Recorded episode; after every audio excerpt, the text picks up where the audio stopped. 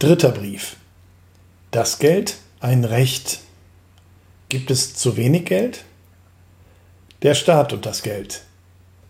Berlin am 5. Januar 1921. Einen Satz, mein lieber James, kannst du dir gar nicht fest genug in deinen Verstand hämmern. Der Satz, der die Quintessenz meines vorigen Briefes ausmacht, lautet, Geld ist die Verkörperung eines Güteranspruchs, der dadurch entstanden ist, dass jemand etwas geleistet, die Gegenleistung aber noch nicht erhalten hat. Oder kürzer, Geld verkörpert den aus einer Leistung entstandenen Anspruch auf gleichwertige Gegenleistung. Dieser Satz ist das A und O der ganzen Geldlehre. Aus ihm ergibt sich alles, was über das Geld zu sagen ist, eigentlich von selbst. Würden nur alle Völker sich diesen harmlosen Satz einprägen und niemals gegen seinen Sinn verstoßen, so würde es in der ganzen Welt kein Geldelend und keine Valutafrage geben. Sobald der Anspruch auf Gegenleistung, den jeder marktmäßige Güteraustausch zur Folge hat, durch das Geld gesichert wird, geht mit ihm eine äußerliche Veränderung vor sich. Du erkennst das sofort, wenn du dir einen konkreten Fall vorstellst. Denke dir einen Arbeiter, der für 200 Mark Arbeit geleistet, das heißt, sich einen Anspruch auf Güter im Werte von 200 Mark erworben hat. Er hat diesen Anspruch bis zum Zahltage ausschließlich gegen seine Arbeitgeber. Bis zum Zahltage gewährt jeder Arbeiter seinem Arbeitgeber Kredit. In dem Moment aber, wo dieser dem Arbeiter die 200 Mark auszahlt, fällt der Anspruch gegen ihn selbst fort. Die beiden sind quitt. Dadurch ist aber nicht etwa auch der Anspruch an sich erloschen, vielmehr bleibt derselbe im Gelde verkörpert in der unveränderten Höhe von 200 Mark bestehen. Nur richtet sich der Anspruch jetzt nicht mehr gegen einen Einzelnen, den Arbeitgeber, sondern gegen die Gesamtheit, den Markt. Der Arbeiter kann die ihm für seine Arbeit zugesicherte Gegenleistung nunmehr einkassieren, wo und in welcher Form er will. Er kann sich beim Schuster ein paar Stiefel, beim Kaufmann Lebensmittel und Zigarren, beim Gastwirt Bier kaufen. Erst wenn er das getan und seine 200 Mark ausgegeben hat, ist sein Güteranspruch erloschen. Dann erst ist der Zweck des Tausches erfüllt, den der Arbeiter mit seinem Arbeitgeber vorgenommen hat. Er hat für seine Arbeitsleistung Stiefel, Lebensmittel, Zigarren und Bier eingetauscht. Der Empfang des Geldes war nur eine Zwischenstufe, die notwendig war, weil der Arbeitgeber die Waren, die der Arbeiter zu erhalten wünscht, nicht selbst hatte, weil es mithin einer Garantie bedurfte, dass der Arbeiter die durch seine Hände Arbeit verdienten Waren auch wirklich irgendwo erhielt. Halte das recht fest, mein Sohn. Solange jemand für eine Leistung keinerlei Gegenwert, auch nicht in der Interimsform von Geld erhalten hat, besitzt er lediglich einen Anspruch an eine bestimmte Person, nämlich eine Forderung an den Empfänger seiner Leistung. Unser Arbeiter beispielsweise hat zunächst eine Forderung in Höhe von 200 Mark einzig und allein an seinen Arbeitgeber. Sobald aber derselbe jemand Geld für seine Leistung erhalten hat, besitzt er eine Forderung an die Allgemeinheit. Unser Arbeiter hat jetzt einen Anspruch an den Markt, der ihm Stiefel, Lebensmittel, Bier oder was der Arbeiter sich sonst aussuchen mag, bis zum Werte von 200 Mark liefern muss. Im ersteren Fall, das heißt, solange der Leistende noch einen Anspruch an eine einzelne Person oder ein Guthaben bei dieser Person hat, nennt der Sprachgebrauch das Verhältnis zwischen den beiden Parteien ein Kreditverhältnis. Im zweiten Fall, wenn also der Leistende Geld erhalten hat, spricht man obwohl sich in der Sache selbst eigentlich nichts geändert hat, nicht mehr von Kredit, sondern von Kaufkraft. Man sagt, der Geldempfänger könne am Markt eine so große Kaufkraft ausüben, wie in dem empfangenen Geldbetrage ausgedrückt ist. Streng genommen besteht aber auch jetzt noch ein Kreditverhältnis. Der Geldempfänger hat nach wie vor seine Forderung, nur dass er diese Forderung nicht mehr gegen eine einzelne Person, sondern gegen die Gesamtheit hat, die den Markt ausmacht. Wir sind jetzt so weit, lieber James, dass wir wissen, was das Geld seinem Wesen nach darstellt und welches seine wichtigste Funktion ist. Um es kurz zu rekapitulieren, das Geld stellt ein attestiertes Recht zum Bezuge von Gegenleistungen dar, denen entsprechende Leistungen vorangegangen sind, und seine Hauptfunktion besteht darin, diese Gegenleistungen von dem einen auf den anderen zu übertragen. Aber damit sind wir immer noch sehr weit vom Ziel. Wir stehen noch vor einer ganzen Reihe ungelöster Fragen. Und zwar drängen sich uns vor allem drei Fragen auf. Erstens, wie viel Geld, wie viel Kaufkraft muss in einem Lande existieren?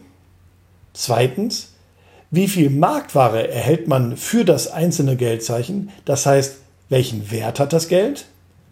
Und drittens, wie entsteht das Geld? Im Grunde beantworten alle diese Fragen sich von selbst, sobald man im Gelde nur das sieht, was es ist, nämlich ein Bezugsrecht und immer daran denkt, dass sich in ihm eine aufgeschobene Gegenleistung verkörpert. Da aber die menschliche Logik gern Seitensprünge macht und jedes Abweichen vom geraden Wege hier unfehlbar zum Irrtum führt, so muss ich dir beim Auffinden der eigentlich selbstverständlichen Antworten ein wenig helfen.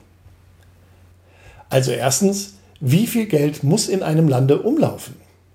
Hierüber sind bei den Volkswirten die merkwürdigsten Ansichten verbreitet. Die meisten von ihnen glauben, dass die Geldmenge in einem ganz bestimmten Verhältnis zur Güterproduktion stehen müsse und dass daher mit zunehmender Produktion auch mehr Geld in Umlauf zu setzen sei. Geschehe das nicht, so entstehe Geldmangel. Diese Auffassung, wie überhaupt jede Auffassung, die im Gelde einen planmäßig zu vermehrenden oder zu vermindernden Artikel sieht, ist grundfalsch. Sie ist genauso unsinnig, wie es etwa die Ansicht sein würde, man brauche nur die Eintragung in die Grundbuchblätter und Häuserkataster im Lande zu vermehren, um die Wohnungsnot zu beseitigen. Man ist wohl imstande, greifbare Gegenstände, also Häuser und Wohnungen zu vermehren oder zu vermindern aber man kann kein abstraktes Recht verdoppeln oder halbieren. Und das Geld ist nichts anderes als ein attestiertes Recht. Es ist, man kann äh, das gar nicht oft genug wiederholen, das Recht auf eine Gegenleistung, das sich jemand dadurch erwirbt, dass er seine eigene Leistung hingibt. Für den Arbeiter, der seine Arbeitsleistung zum vereinbarten Preise von 200 Mark hingegeben hat, bedeutet das Geld, das er dafür empfängt, nichts anderes als das Recht, sich den vereinbarten Gegenwert durch Einkaufen von Stiefeln, Lebensmitteln, Bier usw. So zu beschaffen. Seine 200 Mark entsprechen genau der Gütermenge, auf die er sich durch seine Arbeit ein Anrecht erworben hat. Mit jedem Einkauf, den er macht, verringert sich sein Geldbestand, das heißt sein Anrecht auf Güter. Denn in der Höhe seines Einkaufs erhält er für seine Arbeitsleistung die entsprechende definitive Gegenleistung, wofür er natürlich die provisorische Gegenleistung, nämlich das im Geld verkörperte Recht zum Güterbezug, hergeben muss. Genau wie du im Theater deine Garderobenmarke, dein Recht zur Abhebung eines Mantels und eines Huts in dem Moment einbüßest, wo du die Sachen in Empfang nimmst. Jeder Mensch, der einen Tauschakt vorgenommen, den Gegenwert, auf den er es abgesehen hat, aber noch nicht erhalten hat, besitzt Geld. Das heißt ein beglaubigtes Recht zur Erhebung des Gegenwerts in Natura.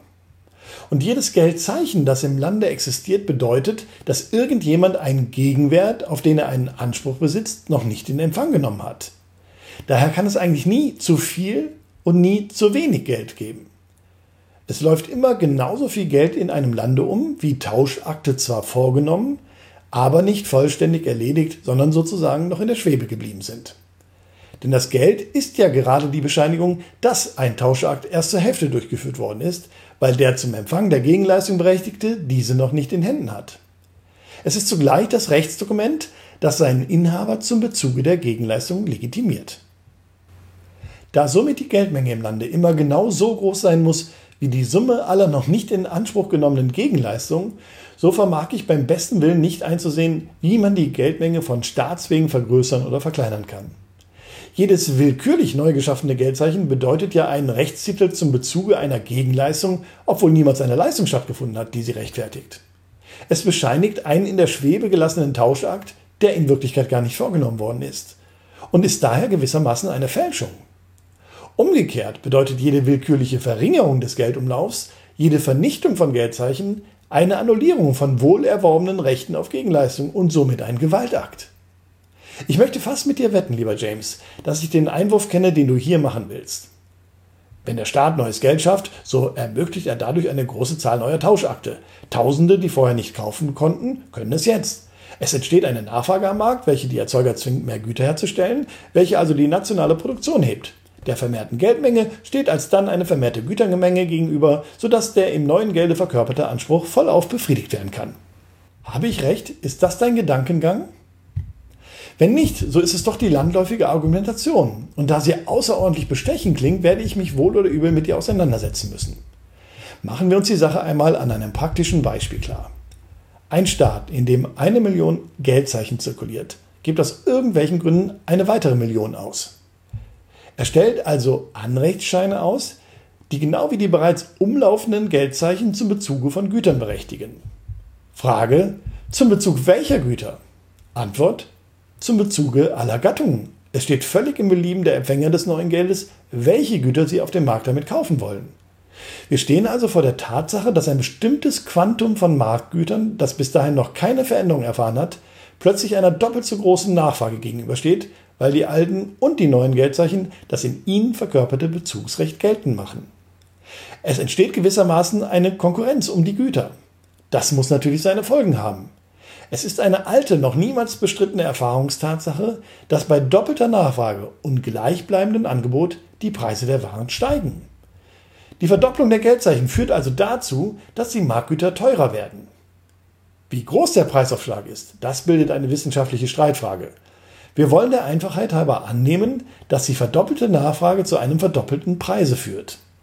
Das Resultat der Geldvermehrung ist mithin, dass jeder Inhaber alten Geldes bei seinen Einkäufen das Doppelte bezahlen muss wie früher. Hier höre ich wieder einen Zwischenruf. Das stimmt nicht. Die neue Nachfrage reizt durch die steigenden Preise ja die ganze Produktion zu erhöhter Tätigkeit. Infolgedessen erscheinen sehr bald neue Gütermengen am Markt, die der verstärkten Nachfrage ein verstärktes Angebot gegenüberstellen und die steigenden Preise wieder herunterdrücken. Der Zwischenruf ist nicht ganz unberechtigt. Es kann in der Tat diese Wirkung eintreten, nämlich dann, wenn die Fabrikanten und ihre Arbeiter sich durch die Preissteigerung zu einer verstärkten Arbeitsleistung anregen lassen. Aber diese Wirkung muss nicht eintreten. Vergegenwärtige dir, dass die steigenden Preise zu wesentlich erhöhten Gewinnen führen, dass die reichlicheren Gewinne höhere Löhne zur Folge haben und dass so in der ganzen Produktion eine Leichtigkeit des Verdienstes entsteht, die sehr oft nicht zu vermehrter Arbeit, sondern zum Gegenteil zu einer gewissen Bequemlichkeit und Trägheit reizt. In solchen Zeiten liegt oft der Ruf nach dem sieben oder sechs Stunden Tag in der Luft. Es kann also sehr leicht ein Rückgang statt einer Steigerung der Gütererzeugung eintreten. Aber selbst wenn die Produktion wirklich steigt und das Angebot wächst, ist das doch immer nur die allmählich und zögernd wirkende Folge der sofort und ungestüm auftretenden Preissteigerung. Das erste und sichere Moment ist immer die Teuerung. Die Verbilligung ist eine spätere und sehr fragliche Eventualität, die überdies im besten Fall die Teuerung etwas mildert, sie aber niemals ganz verhindert. Wir müssen uns also schon mit der Tatsache abfinden, dass die Geldvermehrung die Preise steigert und die einzige Konzession, die ich dir allenfalls machen kann, ist die, dass wir die Steigerung als nicht ganz so stürmisch voraussetzen, wie ich es oben getan habe. Nehmen wir also in Gottes Namen an, dass eine 100%ige Geldvermehrung eine nur 50%ige Preissteigerung zur Folge hat. Was heißt es aber, lieber James, wenn alle Inhaber alten Geldes bei jedem Einkauf 50% mehr bezahlen müssen als früher. Was heißt es, wenn, um bei unserem Beispiel zu bleiben, der Arbeiter für seine 200 Mark nicht mehr wie früher Stiefel, Lebensmittel, Zigarren und Bier erhält, sondern etwa nur noch Lebensmittel und Zigarren, sodass er auf Stiefel und Bier verzichten muss? Das heißt nichts anderes, als dass man ihm durch die Geldvermehrung einen Teil der Gegenleistung, die er sich mit seiner Arbeit verdient hat, gewaltsam genommen, dass man ihn bis zu einem gewissen Grade enteignet hat. Natürlich wird er versuchen, sich schadlos zu halten, indem er seinen Arbeitstarif erhöht und nunmehr 300 Mark Lohn verlangt, das heißt Anspruch auf so viel Bezugsrechte erhebt, wie nötig sind, um dieselben Gütermengen wie früher beziehen zu können. Nur selten aber gelingt ihm dies im vollen Maße. Und wenn es ihm gelingt, so geschieht es auf Kosten anderer Bevölkerungsklassen, etwa der Beamten, der Staatspensionäre, der Rentner. Denn die Tatsache ist nicht aus der Welt zu schaffen, dass die eine Million neuer Geldzeichen, die der Staat geschaffen hat, auf Gütermengen Beschlag legen, in die sich bis dahin die Million alter Geldzeichen geteilt hat. Irgendwelche Volksklassen müssen da notwendigerweise die Kosten tragen und es sich gefallen lassen, dass ihr wohlerworbener Anspruch auf Gegenleistung um ein Drittel oder mehr zusammenschrumpft. Das soll und darf aber nicht sein, mein Sohn. Das Geld ist ein Recht und soll kein Unrecht werden. Darum darf der Staat sich niemals die Freiheit herausnehmen, Geld nach Willkür schaffen oder vernichten zu wollen. Denn er schafft oder vernichtet damit wohlerworbene Ansprüche auf Güter. Es ist ein Eigending um die Allmacht des Staats auf dem Gebiet des Geldwesens. Es ist eine Allmacht, die der Ohnmacht so ähnlich sieht wie ein Ei dem anderen. Wenn du nämlich dem, was ich eben ausgeführt habe, tiefer auf den Grund gehst, so wirst du eine höchst merkwürdige Entdeckung machen und es tut mir nur leid, dass ich dein erstauntes Gesicht nicht sehen kann, wenn du sie machst. Oder ist es keine überraschende Entdeckung, dass der Staat gar kein Geld schaffen kann, auch wenn er sich noch so große Mühe gibt? Es ist aber in der Tat so. Alles, was der Staat vermag, erschöpft sich darin, mechanisch neue Geldzeichen herzustellen. Aber diese Geldzeichen erfüllen nicht den Zweck, den das Geld hat. Sie stellen dem Volke keine neuen Bezugsrechte auf Güter zur Verfügung. Sie machen das Volk nicht um ein Jota kaufkräftiger. sondern sie übertragen nur längst bestehende Bezugsrechte, längst vorhandene Kaufkraft von ihren rechtmäßigen Eigentümern auf andere Leute. Sie schöpfen von dem Recht zum Güterbezug, das der Volksgemeinschaft gehört und ihr im alten Gelde verbrieft ist, einen bestimmten Teil ab und verleihen diesen Teil den Inhabern der neu ausgegebenen Geldzeichen. Indem der Staat solche Geldzeichen herstellt, gibt er dem einen nur, was er dem anderen nimmt. Irgendetwas Neues vermag er auf diesem Wege nicht entstehen zu lassen. Auf eine knappe Formel gebracht, der Staat schafft, indem er Geldzeichen ausgibt, kein neues Geld, sondern er besteuert den einen Teil der Bevölkerung zugunsten des anderen. So liegen die Dinge, lieber James.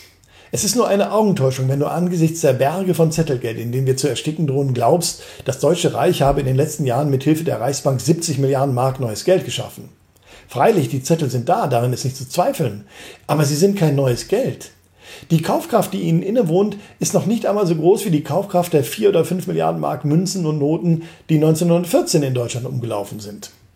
Und selbst das bisschen Kaufkraft, das sie wirklich repräsentieren, rührt nicht etwa vom Staate her, ist ihnen nicht durch die schöpferische Kraft der Regierung neu eingeblasen worden, sondern ist dieselbe Kaufkraft, die früher in den 4 oder 5 Milliarden alten Geldes steckte und von Rechts wegen den Inhaber dieser wenigen Milliarden gehört dass man den weitaus größten Teil der Kaufkraft von dem alten Gelde zwangsweise auf neue Produkte in der Notenpresse übertragen und diesen dadurch künstlich einen Wert verliehen hat, kann man euphemistisch als Geldpolitik bezeichnen.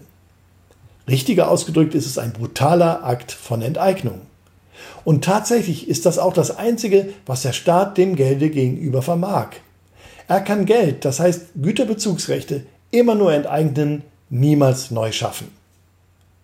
Dass der Staat nicht imstande ist, Geld zu schaffen, wenn er es für nötig hält, schadet aber absolut nichts.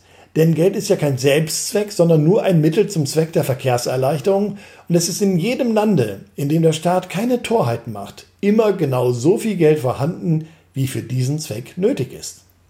Das Geld regelt sich automatisch und der Staat hat weiter nichts zu tun, als den Geldautomaten technisch in Ordnung zu halten.